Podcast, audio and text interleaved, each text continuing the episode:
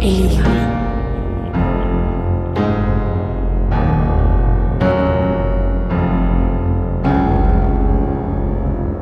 hola, ¿cómo están el día de hoy? Bienvenidos a un programa más de Enigma en el que siempre, ya saben, aquí develamos los grandes misterios de la historia y pues aquí con otra con otra investigación, pero antes de contarles de qué es, les presento al gran equipo que tenemos. Empezamos con Fernanda, ¿cómo estás el día de hoy? Muy bien, Pam. ¿Y tú cómo estás? Yo, nadie me pregunta, pero muchas gracias, Fer. Muchas gracias, me, me agrada eso. También tenemos a Yair, ¿cómo estás? Muy bien, gracias. Aquí, este, sobreviviendo, ya sabes. Cada vez las respuestas se hacen más cortas cuando te preguntan cómo estás. te entendemos completamente. Joel, ¿cómo estás aquí? Pues muy bien, gracias. O sea, no sé, con el estrés de al menos los del TEC 21, que pues está, está bastante pesado. Pero tú también, otra vez, para que no te quedes sin que alguien te pregunte, cuéntame cómo estás. Oye, muchas gracias. De verdad, este día me están preguntando. Yo estoy muy bien, de nuevo. Muy bien. Fausto, ¿cómo estás? Aunque no te vemos, pero cuéntanos. Aquí estamos bien, pero por hacerte la víctima, yo no te voy a preguntar. Uy, qué directo. Pero a ver, Mario, finalmente, cuéntanos tú, ¿estás emocionado por el día de hoy? Definitivamente emocionado y segundo a Fausto. Le ¿Cómo a alguien le gusta hacerse la víctima aquí? Y ah, ya, a mí a uno ya ni le preguntan, o sea, nada más, así estoy emocionado. Pues sí, pero ¿cómo estoy? ¿Quién sabe? Ahora nos quedaremos con la duda. ¿Quién es la víctima ahora? Pero ya sin más presentaciones ni modo víctima, ya empezamos con este gran programa. El día de hoy hablaremos de H.H. Holmes y el Castillo de la Muerte. Aquí hacemos una pequeña advertencia ya que es un caso con detalles grotescos, así que si es un poco sensible, pues mejor no lo escuche, ¿no? O escúchelo ahí y le pausa y se va, ¿no? Entonces, como usted quiera. Pero para contarnos más de esta historia, vamos con Mario. Sí, sí, si va a cenar como que no, con lo grotesco que se viene, no creo que se les antoje ahí como algunos taquitos de sangre o algo similar, así que eh, puede escucharlo en otro momento. Aún así, déjenme darles la bienvenida al World's Fair Hotel, o mejor conocido como el Castillo de la Muerte. Henry Howard Holmes, o H.H. Holmes, comenzó su carrera criminal desde que estudiaba medicina en la Universidad de Michigan en 1882. Tenía tan solo 21 años cuando comenzó a robar cadáveres para desfigurarlos y poder estafar al seguro, cobrando las pólizas que él mismo contrataba con engaños y documentos falsificados, haciéndoles creer que los asegurados habían muerto en un accidente.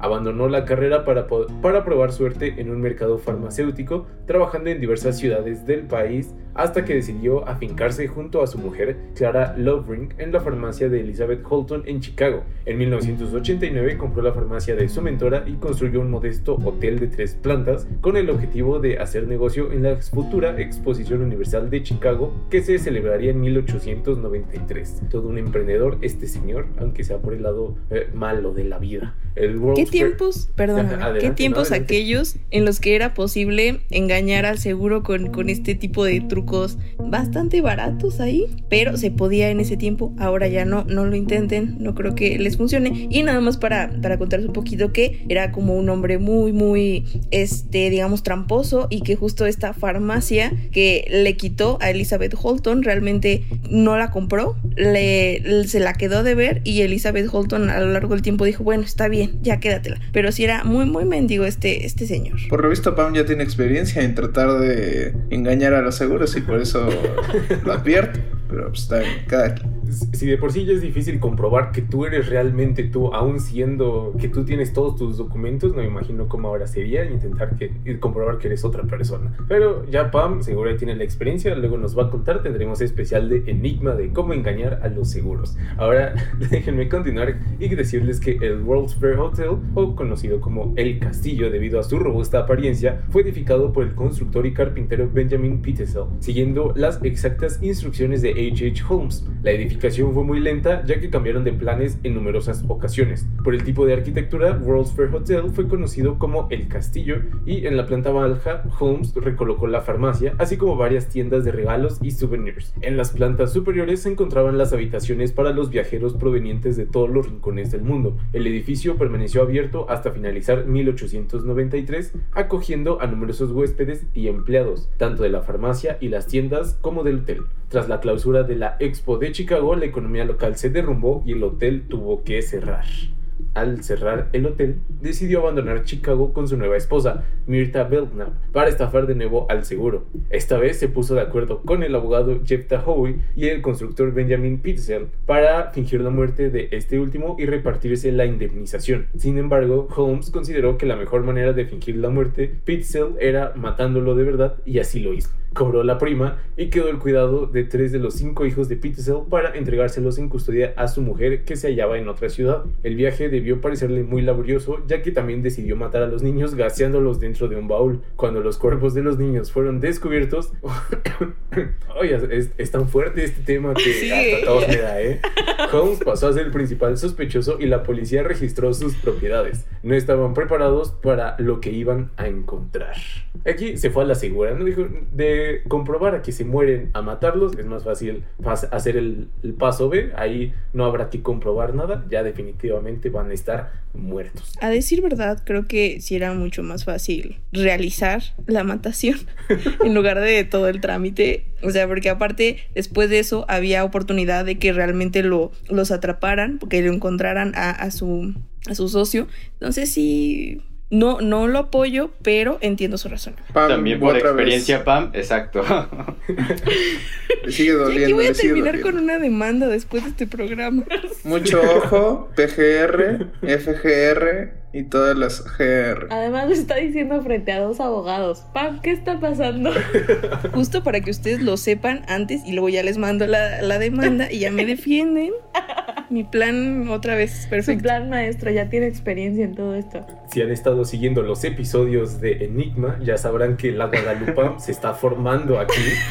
y entonces ya estamos viendo el nacer de, de, algo que aún no conocemos, pero ya tenemos su nombre, la Guadalupe. Ahí si viven cerca de la villa, en la Ciudad de México, sabrán eh, perfectamente a qué me refiero. Eh, eh, estamos viendo la formación de un personaje. Fer, ten cuidado, tú vives por ahí, entonces ten cuidado. A ti no, porque me defiendes, Fer. A ti no. Exacto, es lo único que me salva. Lo único. Ahora, para continuar con el Castillo de la Muerte, eh, déjenme decir que el caso fue asignado al inspector de policía John E. Fitzpatrick, quien adoraba profundamente la arquitectura. Nunca pensó que esta fuera a utilizarse para secuestrar, torturar y matar a otras personas. Era 1984 y comenzaba lo que sería el caso más importante y sórdido de su carrera, el Castillo de la Muerte. Cuando el detective Fitzpatrick entró en el antiguo hotel de Holmes, se, se sintió extrañado. Como amante de los planos y croquis, era evidente que había algo que no cuadraba. Las dimensiones de las habitaciones y los pasillos no correspondían con la realidad. Sentía que había algo que algo estaba raro ahí y efectivamente descubrieron hasta 20 habitaciones secretas. Las dos primeras plantas eran más o menos normales, pero el tercer piso fue un hallazgo escalofriante. Habitaciones sin ventanas, pasillos asfixiantes que se estrechaban hasta lo imposible, estancias tan bajas que no se podía estar de pie y otras tan angostas que una persona no podría tumbarse. Una estaba revestida de acero y todo estaban completamente insonorizadas. Había trampas en el suelo y en el techo y hasta una habitación completamente sepultada. En las paredes marcas de uña y sangre, en los rincones restos de vestidos, piel y huesos. El olor del tercer piso era horrendo, pero no peor que el del sótano, donde se encontraron varias tinas de ácidos con restos humanos dentro de una fosa con cal viva y un horno crematorio. También había un pequeño laboratorio con piezas humanas disecadas y una zona de despiece. Un ascensor privado como de hospital o funeraria conectaba la tercera planta con el sótano. Y yo quiero saber por qué Pam se está riendo. Creo que ya está planeando aquí las cosas. Tal vez no le escuchen, pero su risa. ¿Qué no está planeando su siguiente viaje? ¿Eh? Está planeando su siguiente viaje. es la inspiración. Ya, la próxima vez que la ves está tomando como una nota, ¿no? Y va a su casa y tiene una libreta así gorda, choncha, que con todo lo que hemos estado hablando, ¿no? No, yo solo me estaba riendo del despiece. O sea, que te quitan los pies. Sí, el degenere, el despiece pieza a pieza te iban desarmando. Sí, y nada más quería añadir que esta es otra cosa que no se puede hacer ahora, lo de la construcción. Porque ya está más regulado, entonces tampoco lo hagan. Bueno, depende. Le sueltas un, un 500 ahí. Yo no sé de eso, dime tú, pa. Tú eres experta en el tema. Aparte, diferente. la, comete delitos, muy bien. Diferente, el 500 al 500, ¿no? Es como más poderoso. Tiene más valor. Más sucio.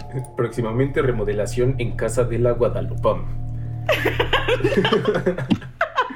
Ahora, las habitaciones del tercer piso parecían habitaciones normales, pero los cuartos secretos contiguos eran salas de tortura. Un sistema de tuberías de gas camufladas permitían adormecer o asfixiar a las víctimas en silencio y sin que se dieran cuenta. Se encontraron restos de múltiples personas e incluso un niño de unos 6 años y se sospechó que, además de numerosos huéspedes, Holmes había matado a sus propios empleados a los que hacía firmar seguros de vida al comienzo del contrato. En su conjunto, estaba claro que el tercer piso había sido construido para matar y torturar personas. Es por eso que Holmes utilizó tantas cuadrillas de albañiles diferentes en la construcción para que nadie pudiera encajar las piezas de tan macabro edificio. Toma nota, Pam, que esto creo que es un dato importante, que hay que diversificar el personal, así ya teniendo tantas piezas es difícil rastrear. De hecho, los antiguos empleados explicaron a la policía que todos, todos menos el señor Holmes tenían prohibido subir al tercer piso, incluido el servicio de limpieza. H.H. H. Holmes fue inmediatamente detenido y acusado de las muertes de Y de sus hijos. Después confesó la muerte de 27 personas en Chicago, Indianápolis y Toronto, aunque tras hacer averiguaciones algunos de las supuestas víctimas seguían con vida. La policía solo pudo demostrar y relacionar nueve asesinatos, aunque la prensa y los forenses elucubraron con la posibilidad de que fuera casi 200. Solo H.H. Holmes y quizá su castillo de la muerte saben la verdad, definitivamente. Anotado lo de cambiar el personal. es muy inteligente. Si lo piensan, sí, es muy inteligente que lo haya hecho. Me, se imaginan el trabajo que ha de ser como despedir a todos y volver y volver. Llega un punto en el que le ha de haber resultado cansado. Pero qué vivo, qué vivo este señor que, que sí tenía bien planeado. O sea, no se iba ahí a lo loco. Eh, eh, ahí nos cuentas cómo te va contratando y despidiendo gente diferente. Y sí, te ayuda con los contratos, Pam. Laboral 100%. Pero ese tendría que ser más abajo del agua porque también no ayudaría para nada eso en contra mía. Entonces, ¿en qué momento se está tomando Va a venir la policía por Pam. Se equivoca, sí. Y ya me voy a poner nerviosa si escucho sirenas afuera de mi casa. que ya se ponía desde antes, ¿no? yo, yo recuerdo que cuando eran clases presenciales y oía algo así, se ponía debajo de la mesa. Era muy raro de pan, pero pues, nunca sospeché que hiciera algo más. Ahí los Politex, cuando uno se acercaba, ya se iba corriendo hacia el otro lado. No es cierto, yo soy muy amable, yo no corro. Cuando hacían el antidoping, Pan se salía del campus. Llegaban los perros y también se salían. Sí, misteriosamente cosas tenía raras. cosas que hacer afuera. Sí, sí, sí. ¿Esto es de H.H. Holmes o, o, de, la Guadalupe? ya hay, hay, que enfocarnos entonces a H.H. Holmes. Pero creo que no hay nada más eh, que comentar más que sí fue bastante grotesco. Y no sé, ¿qué, ¿qué, fue lo que más le sorprendió de este personaje? Pero pues, también, bueno, Fer, por favor. yo me pregunto, ¿cuál fue el pasado de este tipo como para quedar tan dañado? O sea, porque solamente alguien que dices así como, como el monstruo de Catepec, no sé si se acuerdan, o sea, que ese tipo sí estaba mal de la cabeza. O sea, solamente alguien en mi, en mi mente lógica y racional digo, güey, solamente alguien, perdón por la palabra, solamente alguien lo suficientemente loco y maltratado por sus padres o por cualquier otra persona pudo haber logrado esto. Y la verdad, el niño o el señor pudo haber sido un genio pero esa genialidad lo utilizó para hacer algo totalmente macabro. O sea, totalmente de acuerdo. Ya vas, Mario. yo ya he hablado mucho, pero bueno. Mario, ten cuidado, yo que tú no le quito la palabra. es, cierto, adelante, Pam. Aquí ya no más quitarle la palabra a Guadalupe, adelante. Está bien, está bien. Ya se me olvidó que iba a decir. Muchas gracias, Mario. oh, no, oh, no. Pero, o sea, para alguien que hizo todo esto o que al menos dijo haberlo hecho, creo que evidentemente sí tenía problemas mentales y como dice Fer, o sea, está, ya, o sea, siento que estoy atacándolo a él, ahora piensan que me estoy atacando a mí. Entonces mejor ya, lo dejo ahí. No, no es cierto, este, pero yo también iba a decir que pues, también este señor admitió muchas cosas que no hizo, ¿no? Porque bien tú lo dijiste en algún momento, se echó la culpa de quizá que tanto y que...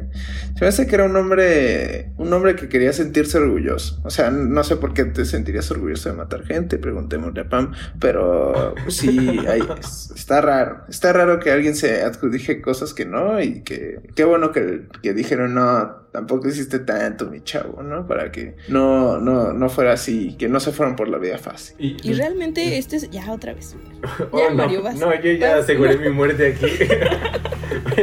Lo que yo les quería decir es al final la única motivación que demostró aparentemente era el dinero, o sea, porque le encantaba ah, contratarle seguros, cobrarlos y ya hacerse millones, los cuales tampoco ni siquiera pudo disfrutar, porque además de su castillo, pues ya si se fue a la cárcel, ¿en qué los vas a usar? No es como que sucede en otras cárceles de otros países, como no quiero decir el nuestro, pero sabemos que pasa, que si tienes dinero, allá adentro tienes una mejor vida que muchos otros. Pero es que aparte, o sea, para conseguir dinero, siento que había mejores formas, aunque hubiesen sido ilícitas, o sea, siento que había como mejores formas para, para hacerlo que, que contratar un seguro y luego como que se murieran. O sea, aparte siento que fue más tardado y no lo pudo disfrutar como tal. Como mucho trámite. Bastante. y realmente... era mejor robar un banco o algo así.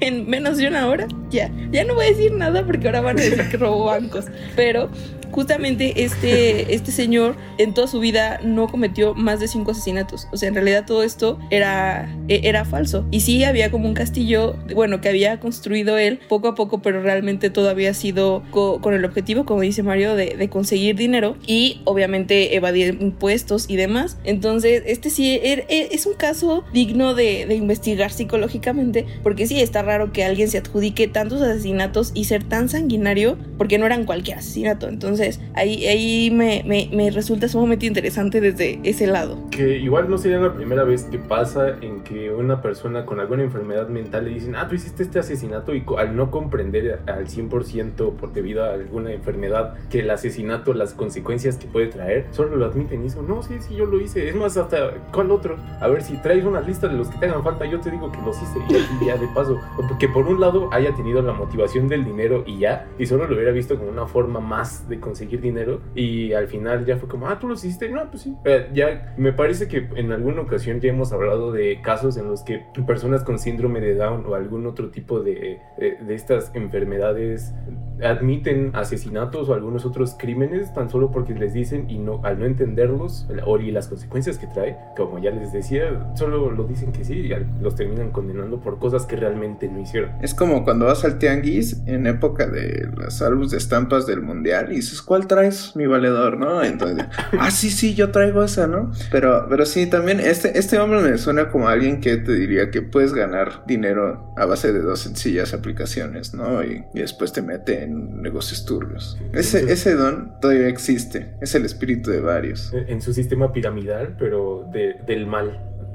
Totalmente, pero también creo que este lado era una parte de, de, su personalidad que quería, porque realmente él pasó toda su vida como evadiendo a la policía, realmente hizo muchas cosas, aparte de matar, hizo muchas cosas ilegales que, que se salía con la suya, entonces Chansey también se iba del lado de, ah, mira, la, la hice esto y la policía nunca me atrapó, entonces cada vez era más y más, este, esta como, no sé cómo explicarlo, pero se sentía mejor consigo mismo de que era tan inteligente y bla, bla, bla, y se iba acrecentando su ego, no sé. Muy narcisista la persona. Exacto, muchas gracias. Que, pues sí, alguna forma de aumentar su ego, un falso psicópata tal vez que lo vio como el lado fácil, digo, tal vez por la época, pues todavía ni siquiera era algo que se tenía en mente, los asesinos seriales, y pero al final, no sé, algo, raro pudo haber pasado ahí. Pues sí, también además era como una forma fácil de llegar a la fama, ¿no? O sea, fuera, fuera de ser algún artista o algo así que tampoco se escucha mucho de esa época más que, no sé, a lo mejor un rey o algo así, pues para él fue más fácil como matar y pues llegó a la fama.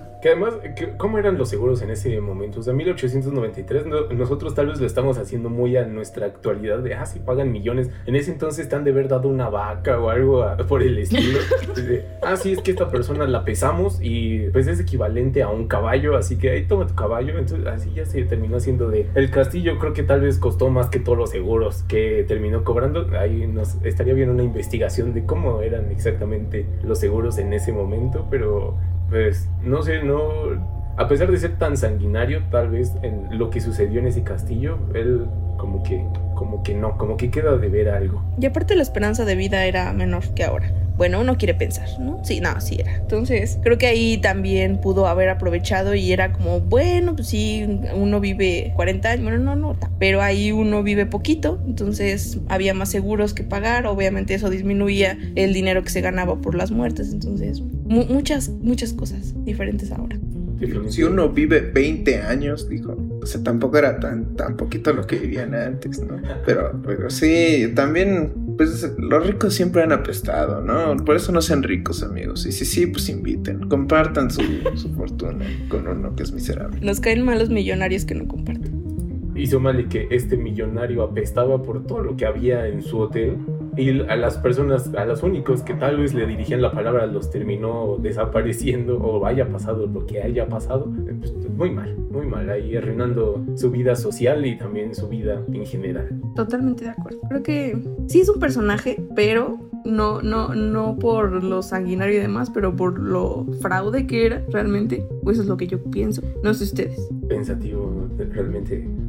Creo que es sí lo que les decía, además de su castillo sanguíneo y la creatividad que tuvo para hacer todas estas cosas, pues no, no, no sé, o sea, si lo pudieron haber, haber dirigido hacia algo mejor y ahorita tal vez tendríamos H.H. Holmes, el creador de la cura de, no sé, un cualquier médico experimentado, pero ya ven que estaba estudiando medicina, o sea, si no se hubiera ido al lado oscuro como si fuéramos este, de una película muy famosa que ya todos conocemos, pero no menciono el nombre por cuestiones totalmente no relacionadas con este programa.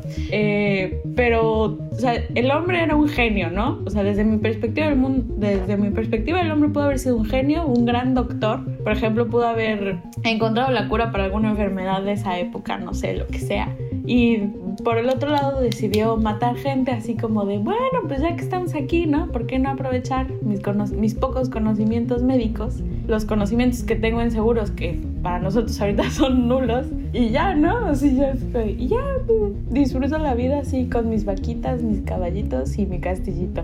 Y vaya castillo que se armó pero bueno, ya ni modo con este personaje. Ahí, si quieren un poco más de información, pueden dedicarse a buscar a ver qué más pasó con este. Pues búsquenla. Pues adelante, porque nosotros hasta aquí llegamos. Muchísimas gracias, Mario. y que, con esto. Si son genios, aquí ya mi última recomendación: si son genios, no se vayan al lado oscuro. Hay mejores formas de hacer dinero o hacer alguna otra forma que matando y cambiando partes de las personas a lugares no. Exacto. No hagan despieces no lo hagan. Pero justamente ya llegamos al final de esta, esta emisión de Enigma en la que fui personalmente atacada. Pero no, nos vamos sin recordarles que nos pueden seguir en Facebook e Instagram como arroba enigmasem y pueden encontrarnos en Spotify como fuera del aire de frecuencia SEM para que estén ahí al pendiente de estos comentarios, estos comentarios coloridos que seguro les harán el día. Con eso ya nos vamos, nos despedimos y estén al pendiente de todo lo que hacemos Enigma.